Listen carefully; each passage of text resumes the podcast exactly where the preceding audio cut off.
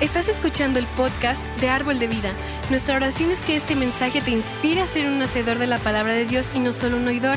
Así que abre tu corazón y prepárate para ser retado en tu fe y en tu caminar con Cristo.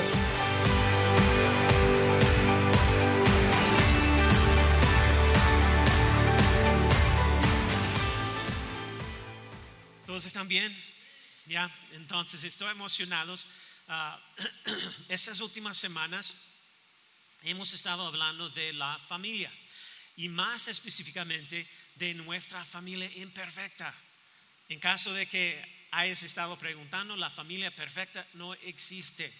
El matrimonio perfecto no existe, especialmente si tú eres parte de, de eso.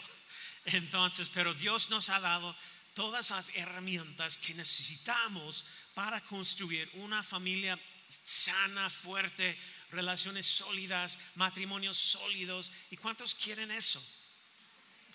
Y, pues, si queremos relaciones ah, sanos, saludables, debemos hacer las cosas, manejar nuestras relaciones, matrimonio y todo, a, la manera de Dios, no a la manera del, del mundo. Y me encanta lo que dice uno de mis pastores favoritos. Él siempre dice que no encuentras un buen matrimonio, construyes uno. Entonces, y eso también se aplica a nuestra familia, nuestros hijos y, ser padre. Es, es, una inversión, es trabajo. Y tu familia no va a estar sana o fuerte si no haces el esfuerzo. ¿Cuántos han averiguado eso?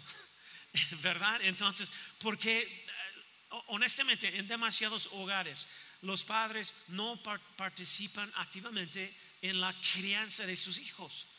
En demasiados hogares los padres no les enseñan valores y fe a sus hijos, no les enseñan a sus hijos a cómo ser responsables, cómo, cómo tratar a, a, los demás y pues y no están preparando a sus hijos para el mundo, enseñándoles lo que está bien, lo que está mal y luego se preguntan por qué sus hijos están fuera de control cuando se convierten en, en adolescentes y adultos. Amén, ouch. Y, y por eso hoy quiero centrarme en, ser padre y en cómo como padres tenemos, la, tenemos una prioridad, una, una responsabilidad extremadamente vital mientras criamos a nuestros hijos. Y el título del mensaje de hoy es La prioridad de los padres. ¿Cuántos padres hay aquí hoy? ¿Cuántos tenemos? Ya, muchos, casi todos nosotros. Y ah, nosotros tenemos seis hijos, ustedes ya saben, Así que tenemos un, poco de experiencia creando hijos, y, pero, pero creo que todos estaríamos de acuerdo en que la crianza de los hijos puede ser difícil, muy desafiante.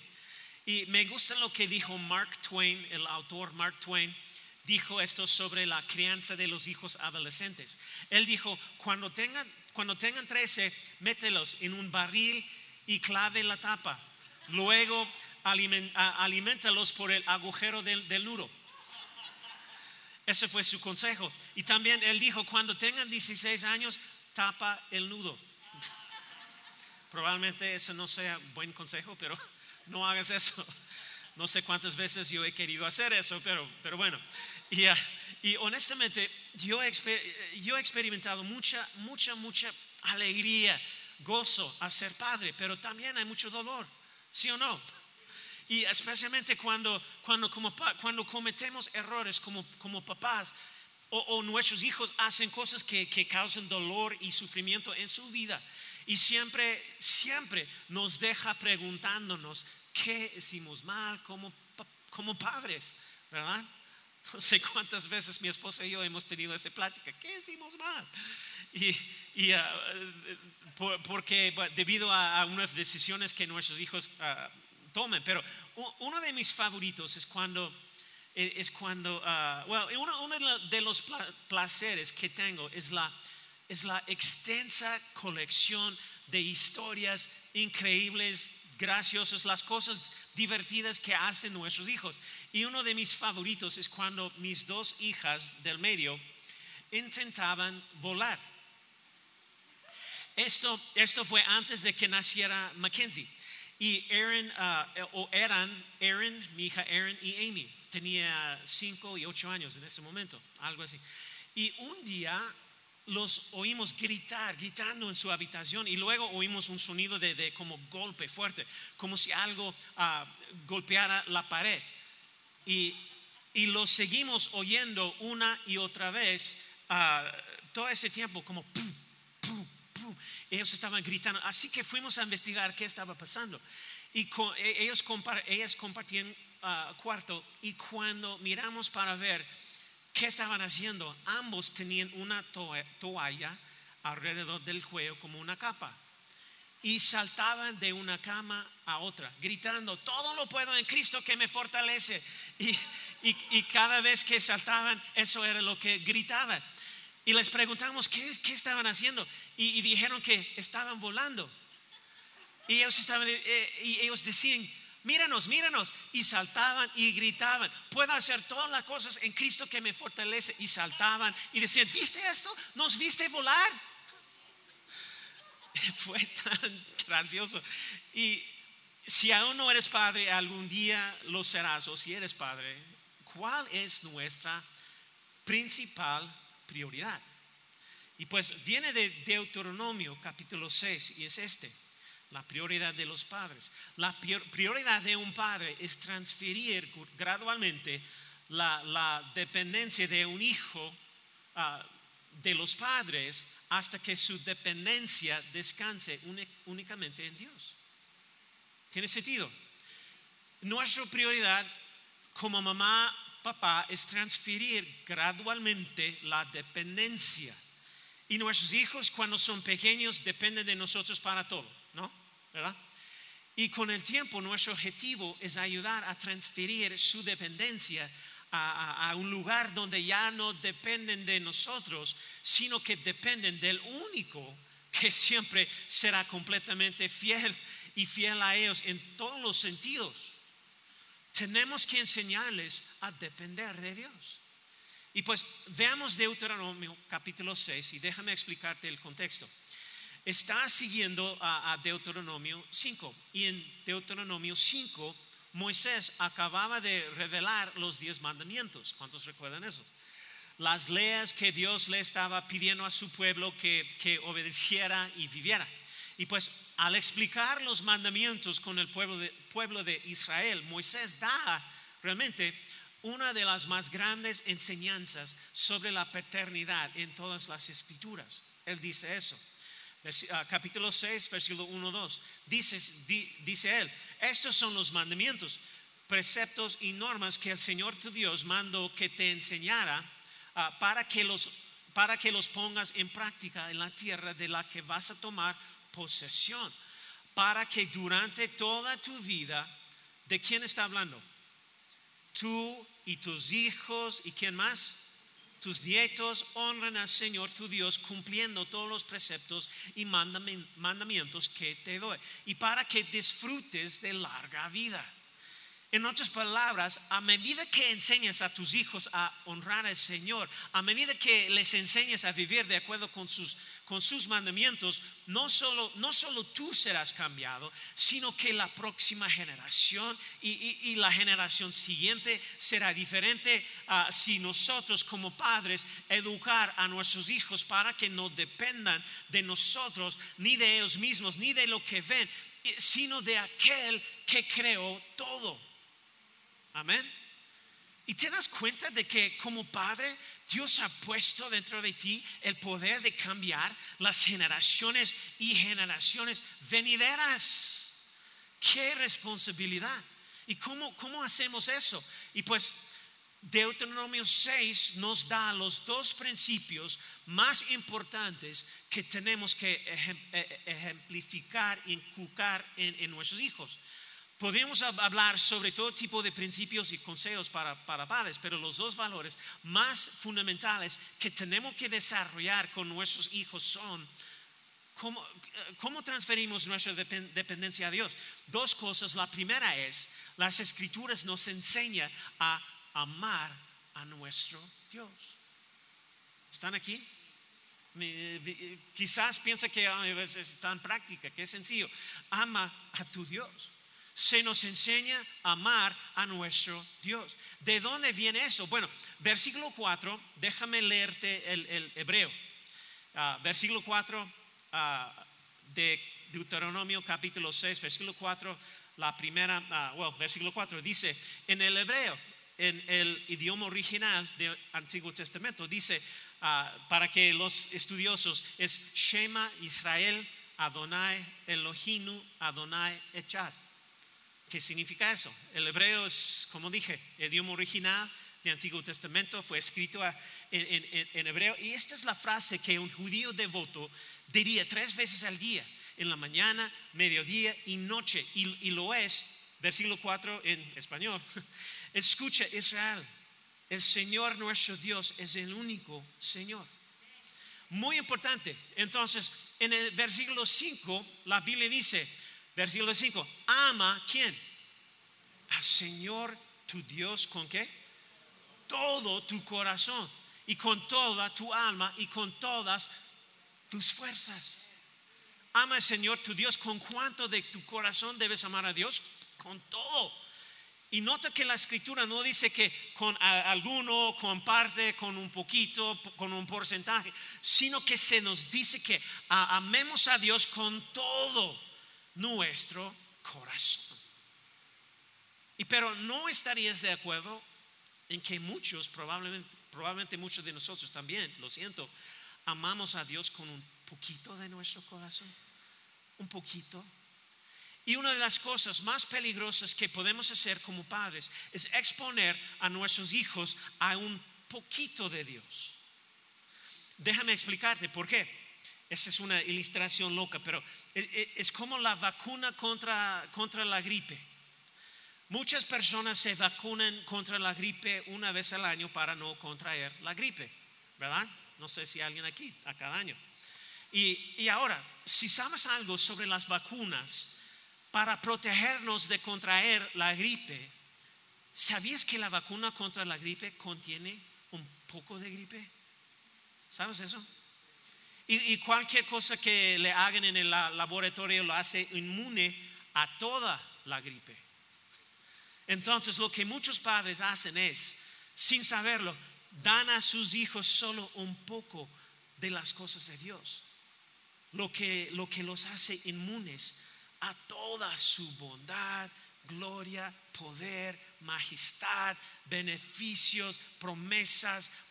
Y, se encuentra sabiendo, y, los niños se encuentran sabiendo un poco acerca de Dios pero sin conocer a Dios personal y íntimamente de una manera que puede cambiar sus vidas y darles dirección, confianza, sabiduría, aliento y poder. Y las escrituras nos enseñan que debemos amar a Dios con todo nuestro corazón.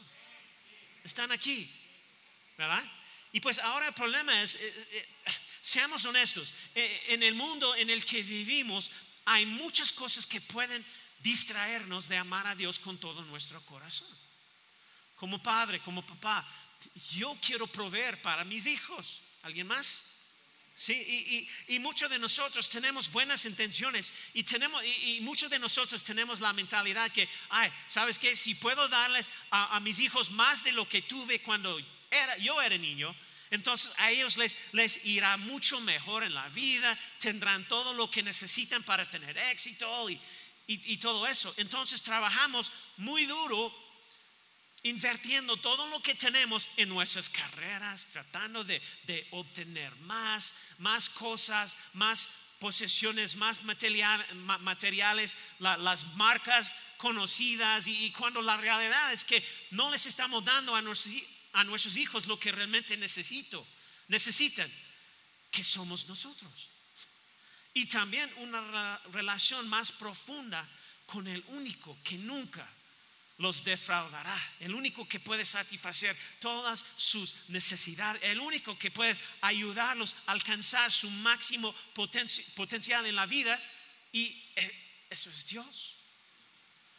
Y entonces nuestra tendencia es, ah, bueno, queremos brindarles la mejor oportunidad y, a, nuestros hijos por lo que, por lo que los inscribimos en clases de no sé, en, ah, como la liga de fútbol, clases de ballet, ah, baile, gimnasia, clases de música, cualquier actividad que podemos, clase, lo que sea. Y de repente organizamos su horario para que estén tan ocupados y trabajamos duro para tener un buen, buen auto y, y, para impresionar a todos los demás padres y para que nuestros hijos no se, no se avergüencen de nosotros.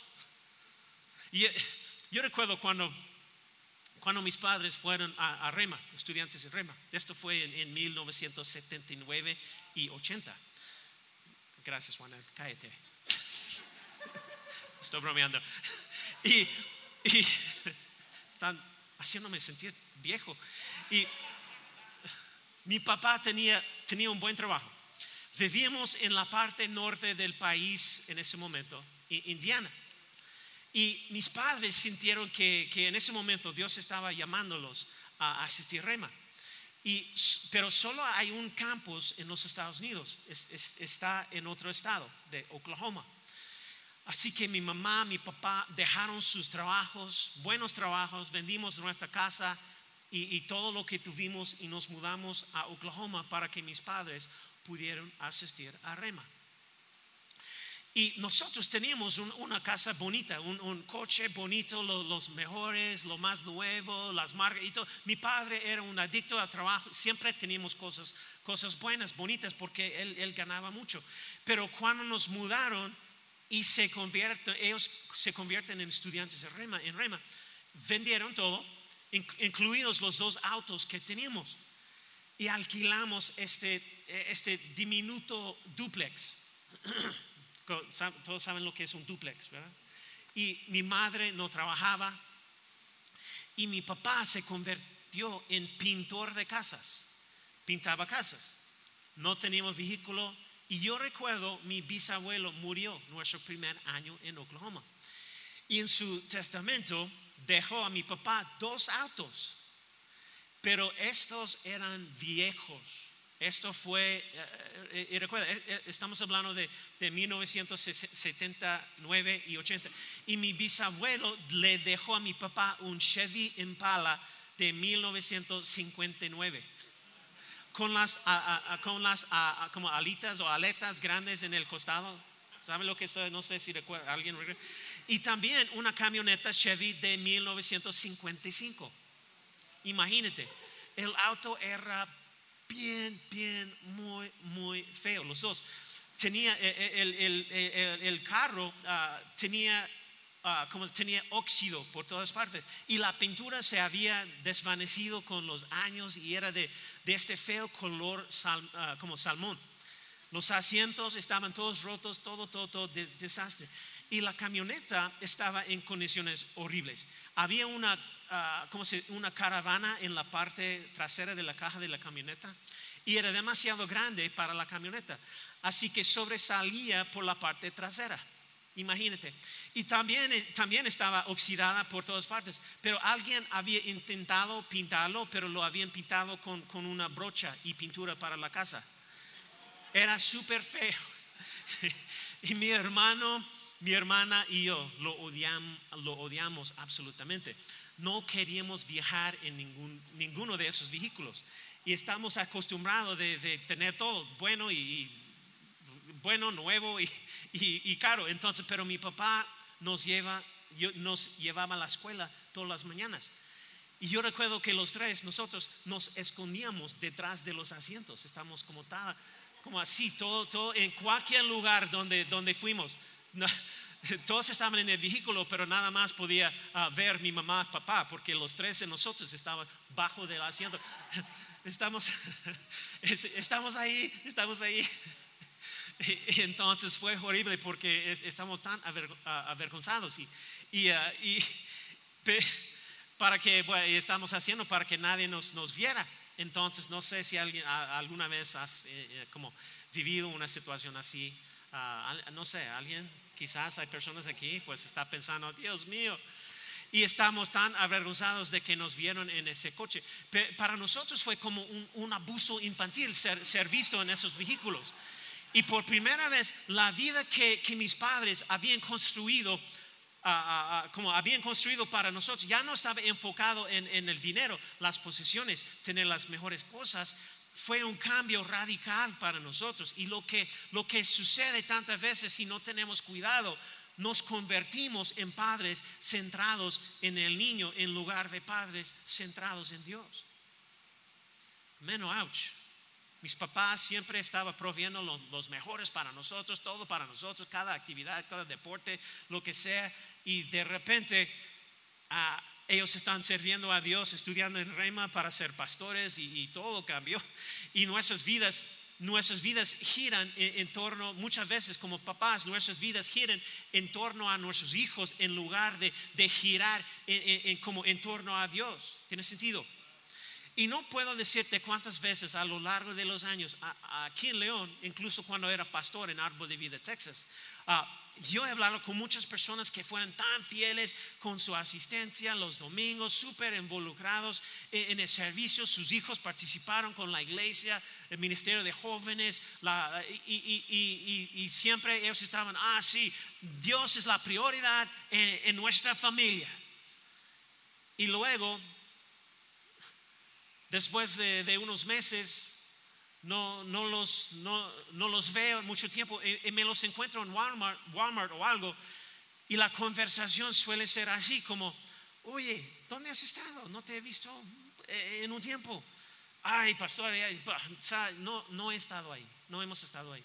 Simplemente hemos estado muy ocupados y estoy entrenando el equipo de fútbol de mi hijo. nuestra hija tiene clases de baile. Estamos yendo, viniendo constantemente. Y el domingo es nuestro único día para relajarnos. Hemos estado demasiado ocupados para, ir a la iglesia, servir y, adorar. Con, eh, y no digo eso, pero todo el tiempo estoy pensando que amas al Señor tu Dios con todo tu corazón y no tienes tiempo para adorar con el pueblo de Dios y honrar su nombre? Amén. Y, mira, no está diciendo que, eh, asistir a la iglesia es todo lo que necesita hacer, no me entiendes mal. Ya, porque no se engaña. Eso envía un mensaje significativo a sus hijos. ¿Verdad? ¿Qué importancia tiene nuestra participación en la iglesia, en las cosas de Dios. Y por participación en, la iglesia o en las cosas de Dios, lo que no quiero decir es que, que llegas tarde y luego te vas cuando empiezo a orar al final.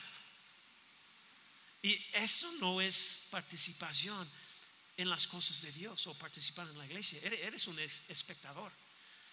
Porque la participación es, es decir que, que, hey, soy un ah, participante, un participante en el cuerpo de Cristo y hay una función bíblica para mí eh, eh, en, su iglesia local y estoy inmerso en relaciones de crecimiento profundo con otros en, en la comunidad bíblica comunidad de fe, soy un miembro contribuyente de la familia de Dios, estoy conectado, estoy contribuyendo. ¿Estás aquí? ¿Qué tan importante es tu papel así con tus hijos? Hace unos años hubo un estudio interesante sobre, sobre los niños que crecen y se convierten en seguidores, de Cristo activos cuando son adultos, activos en la iglesia. Y dice que si mamá y papá fueran a la iglesia, el 72% de los niños asistirán como adultos. Eso es increíble. Si solo mamá fuera a la iglesia, el porcentaje se reduce al 15%. Ahora, papás, ¿qué importancia tiene su papel? Si solo papá va a la iglesia, el 55% de los niños asistirán como adultos. Wow. Papás, nunca subestimen el valor de tu papel a, a, discipular y guiar, liderar a tus hijos a conocer a Cristo. Si ni, mamá ni papá fueran, el número se reduce a solo el 6% de los niños que crecerán y seguirán, seguirán a Cristo y estarán activos en, una iglesia sirviendo a Dios. Interesante. Ama al Señor tu Dios con todo tu corazón. Y eso significa que no solo en nuestras palabras, sino en nuestras acciones. Por ejemplo, uh, cuando nuestros hijos eran pequeños, había una película muy popular en, ese momento que nos gustaba ver. Y ah, nosotros pensamos, pensamos que, que era muy chistoso, muy gracioso. Y creo que Mackenzie probablemente tenía como 3, 4 años. Y hubo un- una frase que dijo el personaje principal que fue, que fue bien chistoso, pero también muy irrespetuosa hacia la policía y las mujeres. Tú sabes lo que voy a decir. Y, y no la diré con ustedes porque no creo que hay- haya una traducción para eso en español. Y, y no es muy agradable. Pero, pero todos los, los diríamos en nuestra casa y nos reír- reiríamos muchísimo cada vez. eh, Nada más en la casa, estamos bromeando y todo. Hasta que de repente Mackenzie empezó a decirlo. Y luego dejó de ser gracioso. Tiene tres o cuatro años. Y, y lo decía en todas partes. En la iglesia, en su clase de, de, de, de Kids, en la tienda, en la casa de, de su abuela. Y era terrible. Como ella, terrible. Y no sé si alguna vez has tenido una situación similar. ¿Alguien aquí sabe lo que estoy diciendo? Y, y no, solamente yo, solamente soy el único mal padre aquí. y, y- y no piensas que es tan, tan malo hasta que escuches a tus hijos decirlo, ¿verdad? Y luego te preguntas, ¿dónde aprendió eso? Ay, rayos, lo aprendí de mí, de nosotros. Y en lugar de honrar a Dios, les hemos enseñado a nuestros hijos algo que no honra, algo feo y irrespetuoso. Y, y puedes, o padres, aman a Dios con todo su corazón, solo con parte de su corazón. Porque si es solo con parte de su corazón, ese pedacito de su corazón no es lo que nuestros hijos necesitan. ¿Amas a Dios con todo tu corazón o con parte de tu corazón? Me gusta lo que dice Hechos, capítulo 20, versículo 27. Dice la palabra, porque jamás he, eh, eludido la responsabilidad de la- declararles cuánto todo el mensaje de Dios. Necesitan todo el mensaje de Dios, toda la gloria de Dios. ¿Qué, qué pasaría si, si digamos, entro a tu casa sin avisar y, pudiera observarte? ¿Qué dirías sobre tu compromiso con Dios si, mirara las revistas que, que lees? O si viera tu lista de favoritos en, Netflix. ¿Qué me mostraría eso sobre tu corazón o, o tu playlist de Spotify? ¿Y tu computadora? Si, mirara el historial de su na- na- navegador web, ¿qué diría eso sobre tu corazón? Si alguien solo escuchara lo que dijiste en tu casa, ¿qué me diría eso sobre tu corazón? Y si viniéramos a verte jugar el fútbol, eh, estás maldiciendo cuando te enojas, estás listo para pelear con alguien, ¿cómo, cómo expresas tu, tu, tu enfado? ¿Qué diríamos de tu corazón? ¿Qué hay de tus finanzas? Si pudiéramos ver tus prioridades en cómo gastes tu dinero, ¿dónde está Dios? ¿Es el primero en tus finanzas? ¿Diezmos, ofrendas? ¿Quién eres? El verdadero tú. Escuche, como padres, lo mejor que podemos hacer por nuestros hijos es amar a Dios con todo nuestro corazón. ¿Están aquí? Y lo segundo que nos enseña Deuteronomio 6, parece insignificante al principio, pero es incre- increíblemente importante y profundo. Número uno, amaremos a nuestro Dios. Y número dos, guiaremos a nuestras familias. Lidera a tu familia. Lidera a tu familia. Debemos liderar a nuestras familias. ¿De dónde viene ese principio? Deuteronomio 6, versículos 6 a 9. Dice, yo quiero que vean el liderazgo espiritual representado en estos versículos. Dice, versículo 6, estas palabras que yo te mando hoy estarán sobre tu corazón. ¿Y qué hacemos con ellos? Las enseñarás diligentemente a tus hijos y hablarás de ellas cuando te sientes en tu casa y cuando andes por el camino, cuando llevamos a nuestros hijos a la escuela, al fútbol, cuando los bañamos, cuando te acuestes y cuando te levantes, las atarás como una señal a tu mano y serán por insignias entre tus ojos, las escribirás en los postes de tu casa y en tus puertas. Guiamos, lideramos espiritualmente a nuestras familias. las conversaciones espirituales se convierten no solo en algo que hacemos los domingos de camino a la iglesia, se convierte en parte de los siete días de la semana, de todo lo que sucede en nuestras vidas diariamente. Guiamos espiritualmente a nuestros hijos. Hay una cita que leí que es, divertida, pero al mismo tiempo triste, sobre mi país natal. De hecho, ah, ah, ah, eh, bueno, e, Edward, duque, ¿cómo se Duque de Windsor, dijo esto sobre los Estados Unidos hace muchos años. Y, después de 11, años vivieron en México, creo que lo mismo eh, podemos decir igual aquí. Él dijo, lo que más me impresiona de este país es la forma en que los padres obedecen a sus hijos. quiero, quiero que pienses en eso por un minuto. Lo que más me impresiona es la forma en que los padres obedecen a sus hijos. Ah, ah, ok, papás, pregunta. ¿Están dirigiendo, guiando, lidiando a sus hijos o sus hijos les están dirigiendo a ustedes? Está muy callado aquí. Piensa en eso. Tú debes guiarlos espiritualmente tú estableces las expectativas en tu hogar.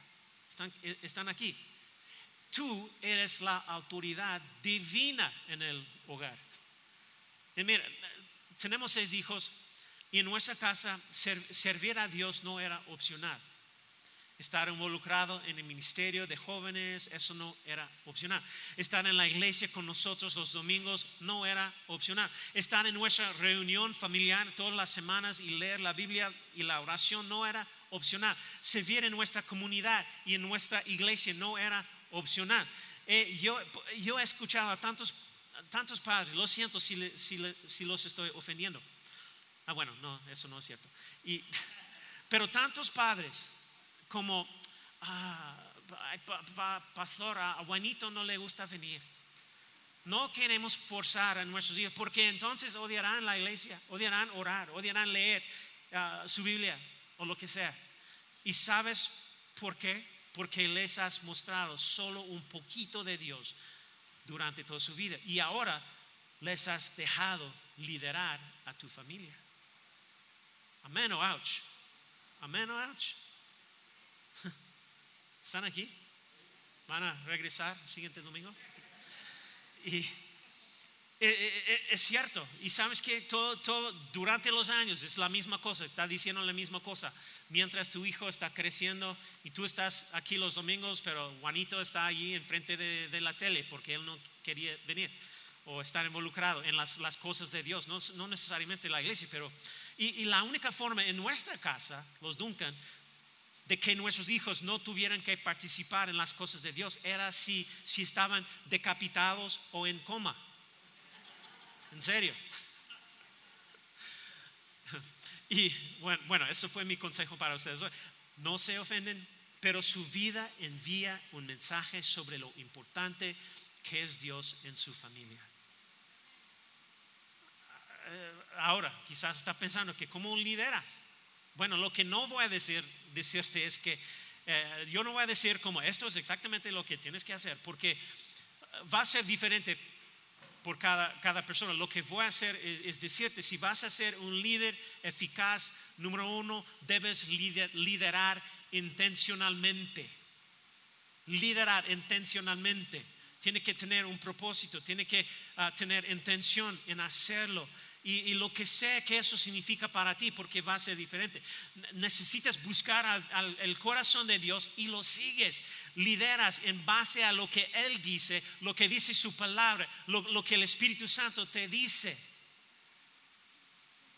Hello y será diferente para todos. Yo puedo compartir algunas cosas que nosotros hicimos, nuestra familia los Duncan, y podría, ah, podría ser diferente para tu familia, pero una de las, una de las cosas que nosotros hicimos es, es enseñamos a nuestros hijos la palabra de Dios.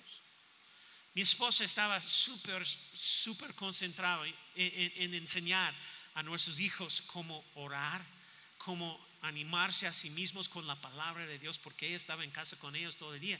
Incluso cuando yo no estaba en la casa, ella leía la palabra sobre ellos una y otra vez, declaraba la palabra sobre ellos, les hacía memorizar lo que la palabra, palabra Ah, decir sobre ellos tener éxito, ser un poderoso hombre de Dios, una poderosa mujer de Dios. Ella oró con ellos constantemente cuando estaban enfermos, cuando estaban pasando por momentos difíciles. Y durante la semana nuestra, nosotros tuvimos una, una junta familiar una vez por semana y era importante, era obligatorio. Elegimos ah, una escritura, una parábola de la palabra de Dios y les pedimos a cada uno que hablara sobre lo que significaba para ellos, cuál era la lección de, de la historia de la palabra.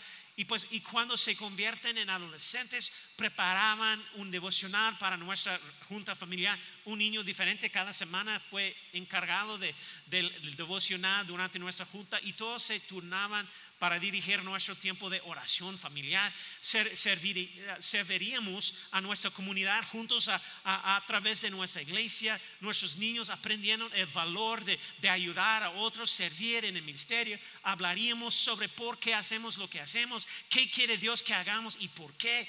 Y, bueno, mis hijos definitivamente no son perfectos y de vez en cuando toman decisiones que no nos gustan, pero ellos saben cómo orar saben cómo interceder. Todos tienen pasión por servir a los demás, por ayudar a, los necesitados. Son cariñosos, amables, compasivos. Tienen corazones muy, muy sensibles a, la gente, de, especialmente los que están luchando en la vida. Pero son así porque mi esposa y yo siempre hemos tenido la intención de guiarlos con los valores que vemos en la palabra de Dios, la verdad de su palabra, con oportunidades que han tenido a través de, la iglesia, sirviendo, adorando juntos como, familia. Están aquí. ¿Sí? Y todo mientras ellos estaban en la casa. Si vas a vivir bajo mi techo, vas a estar aquí los domingos, bla, bla, bla. Y no hubo problema. I mean, tú sabes, los adolescentes siempre tienen sus momentos, ¿verdad? Sí, ¿verdad? Valente, sí. y, ah, pero, pero uno de nuestros valores más importantes es, el tiempo en familia. Hicimos todo como familia. Alguien tenía un, juego de fútbol o, softball o otro deporte, todos estamos ahí. Una actividad, todos estamos ahí. Construimos una... Nosotros, ¿sabes lo que hicimos? Es construimos una fuerte identidad familiar basado en la palabra de Dios. Hay un principio que aprendimos hace mucho tiempo. Espero que esto tenga, tenga sentido en español. Pero dice, donde la identidad familiar es fuerte, la presión de los compañeros es débil. Y donde la identidad familiar es débil, la presión de los compañeros es fuerte. Están aquí. Todo tiene sentido, ¿verdad? Es cierto. Nuestra identidad como familia, tenemos nuestra identidad como familia Duncan, pero todo, todo está conectado a Dios. Por eso era tan importante para nosotros tener noches familiares intencionales, noches de, juegos, devociones familiares. Eh, ¿Sabes qué? Y éramos nosotros seis hijos, nuestros hijos, ah, cada uno es diferente, pero e, éramos la familia más ruidosa y loca de nuestra calle. En serio. Celebraciones, fuegos artificiales, fines de semana en la, ah, quizás la playa de Texas, viajes de, de eh, cualquier cosa, esquí, natación, parques acuáticos, tantas cosas que hicimos juntos como familia. Porque queríamos, ¿sabes, ¿sabes qué? Eso es importante, ustedes necesitan pensar así. Pero queríamos que nuestros hijos supieran que es, maravilloso y divertido seguir a Cristo en la familia Duncan. Hello. ¿Saben lo que estoy diciendo? Eh, lideramos relacionalmente, no lideramos como tiranos o dictadores. Y también algo, esas son las cosas importantes que tenemos que mostrar y vivir en frente de nuestros hijos. Y mis hijos me, veían llevar a Silvia a una cita casi todas las semanas. nos tomamos en la mano, nos besamos, nos, nos abrazamos, expresamos nuestro amor el uno por el otro. Y ahora, ¿por qué quiero que vean eso? Porque yo quiero que sepan que no, que ellos no están a cargo. Que, protegemos la integridad de nuestro matrimonio, que no somos padres centrados en los niños, somos un matrimonio centrado en Dios. ¿Sabes lo que estoy diciendo? Hay demasiados matrimonios que están fuera de orden, que están fuera de orden. Los hijos son lo primero, el cónyuge es el segundo. Todos estos son valores que nuestros hijos deben ver. Y además quiero que mis hijas, las muchachas, vean como un hombre debe tratar a una mujer para que cuando, para que cuando un tipo de, de piernas peludas venga con un penado puntiagudo, ¿cómo se dice eso? ¿verdad? Y, busquen, ellos busquen carácter y integridad y piensan, ¿es este un tipo que honra a Dios? ¿Verdad? Y tristemente muchos como papás, muchos, todos nuestros hijos, pero especialmente con las, muchachas, y hay, hay papás que ni saben que sus hijos tienen novio, novia, estás saliendo con alguien que tú no conoces, cosas, ¿saben lo que estoy diciendo? Amén o ouch.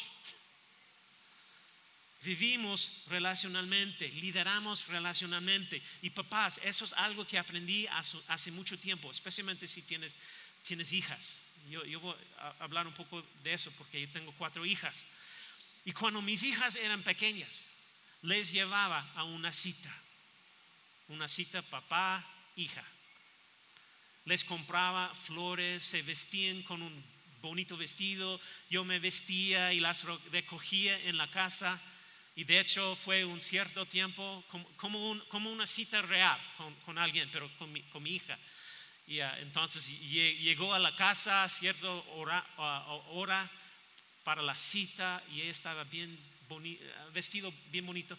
Y, ah, y, y, las recogía en la casa. Íbamos a su restaurante favorito todos nosotros vestidos muy, muy bien, como, como anoche en, un lugar elegante, pero estamos yendo a McDonald's. ¿Estás seguro? ¿Ese es tu favorito? Sí, papá. Eh, y, entonces hablábamos sobre su vida, sus esperanzas, sus sueños y, los animaba y, les decía lo orgulloso que estaba de, de ellas. Y, ¿Saben lo que estoy diciendo? Tienes que hacerlo mientras están chiquitos, o puedes comenzar en cualquier edad, pero, pero sabes que, y les enseñaría cómo es que alguien las trate como una dama. Necesitaban saber qué significa para el hombre ser un caballero. Lideramos a nuestras familias. ¿Están aquí? ¿Estás seguro? Hazlo. Papás, hazlo, en serio, hazlo. Ustedes son los que establecen los estándares. En tu casa, me gusta la historia de la madre soltera que estaba luchando por saber qué hacer con su hijo adolescente que siempre quiso ver películas con como clasificación como B15 o C o algo así con sus amigos. Y, dice, ah, el, niño estaba diciendo a su mamá, tratando de convencerla, pero solo hay un poco de cosas malas, solo un poquito, no está tan mal. Y la mamá estaba orando, Dios, ¿qué hago? Y Dios le dio una idea. Ella dijo, ¿sabes qué? Ok, puedes ir, puedes ir a ver esta película de, B15, pero primero tienes que ayudar, ayudarme a hacer algunos brownies. Y su adolescente dice, ay, me encantan los brownies y te, ayudaré siempre que, que, puede lamer la cuchara.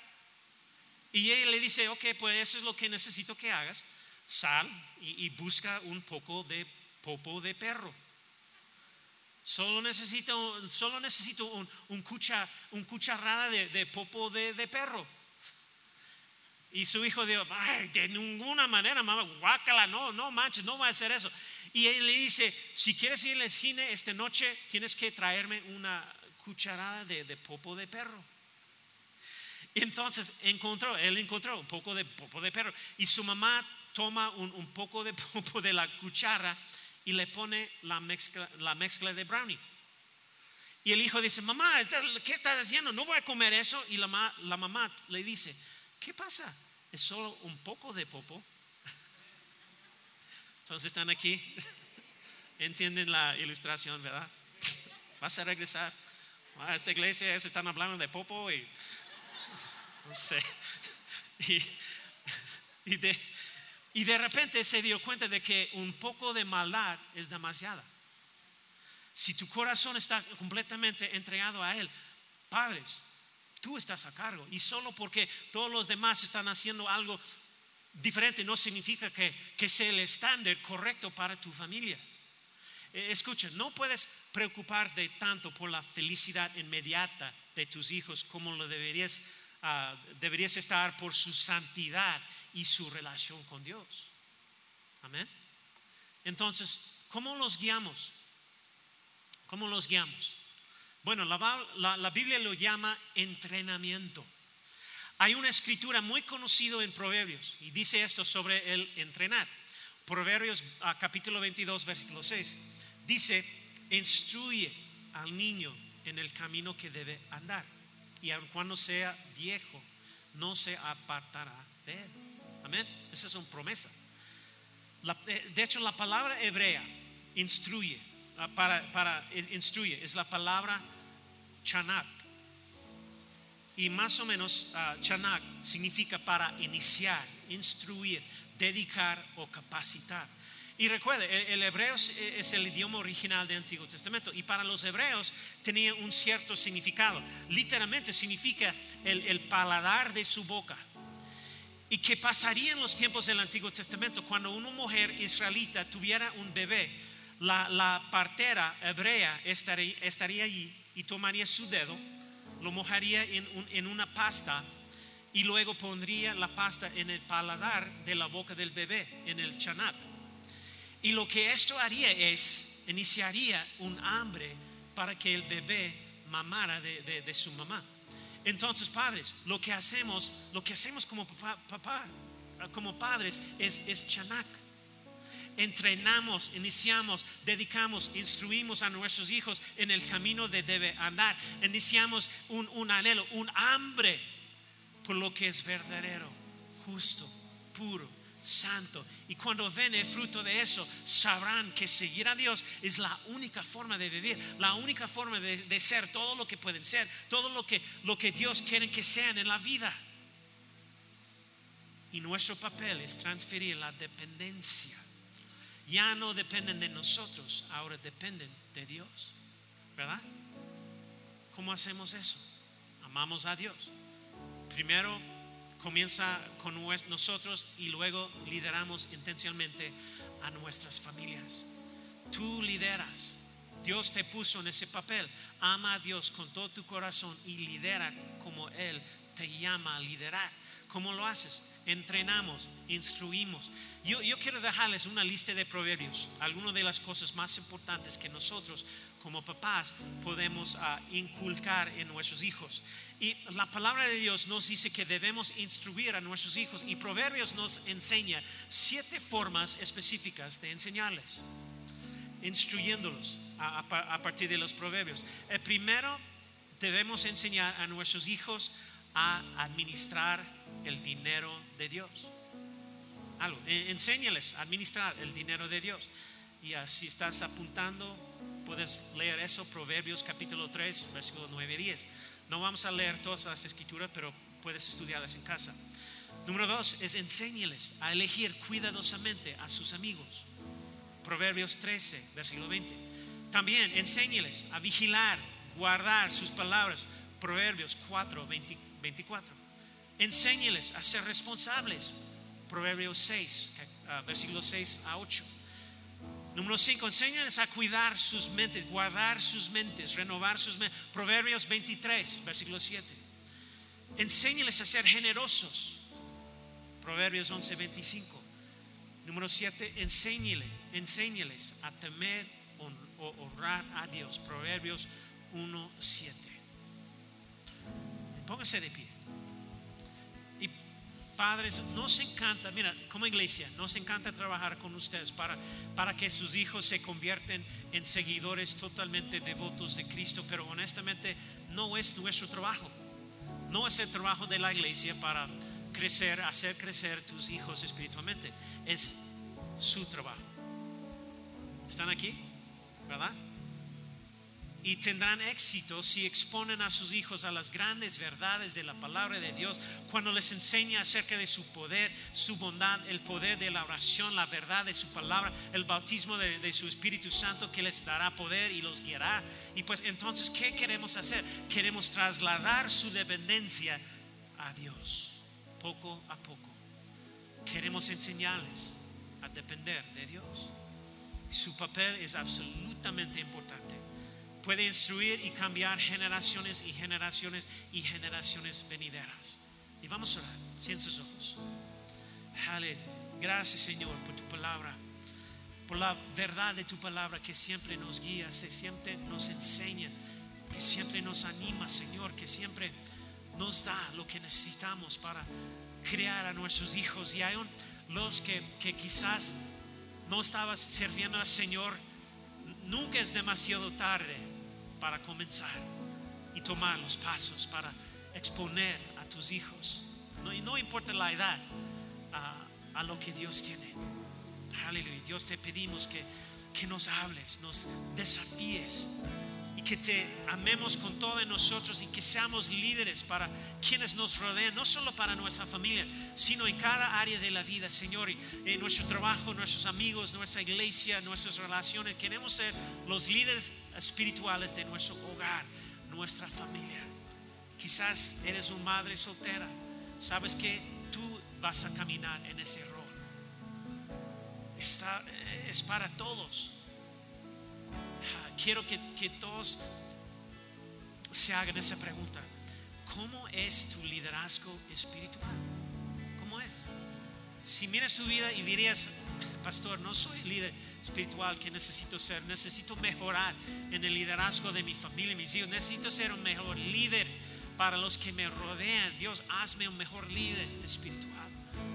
Si esa es tu oración hoy, nadie está mirando, todos ojos cerrados, pero pero levantarías la mano, alguien que ahorita en tu vida, eso es lo que, lo que puedes decir de tu vida, de tu liderazgo. Levanta la mano, nadie está mirando.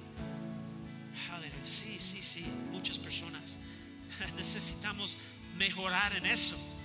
Incluso yo. Y pues Dios quiere que seas más eficaz como líder. Él quiere.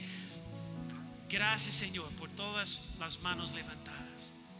Oro para que al acercarnos a ti nos inundes con tu amor. Que el liderazgo espiritual sea un reflejo natural de lo que estás haciendo en nuestras vidas, Señor.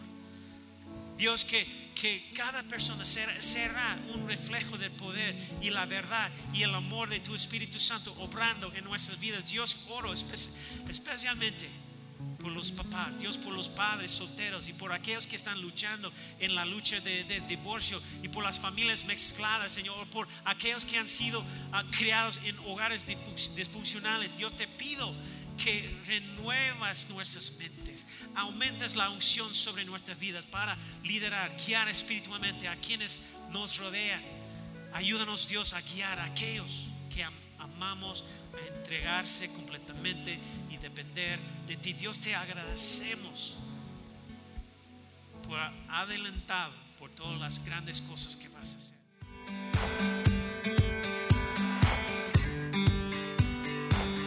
Esperamos que hayas disfrutado de esta palabra. Puedes encontrar más mensajes e información sobre nuestra iglesia en www.arboldevidaleon.com. Queremos invitarte a que nos visites en Boulevard San Juan Bosco 3026, Colonia Cañada del Refugio, o vernos en nuestra página de Facebook Iglesia Árbol de Vida. Una vez más, gracias por escucharnos.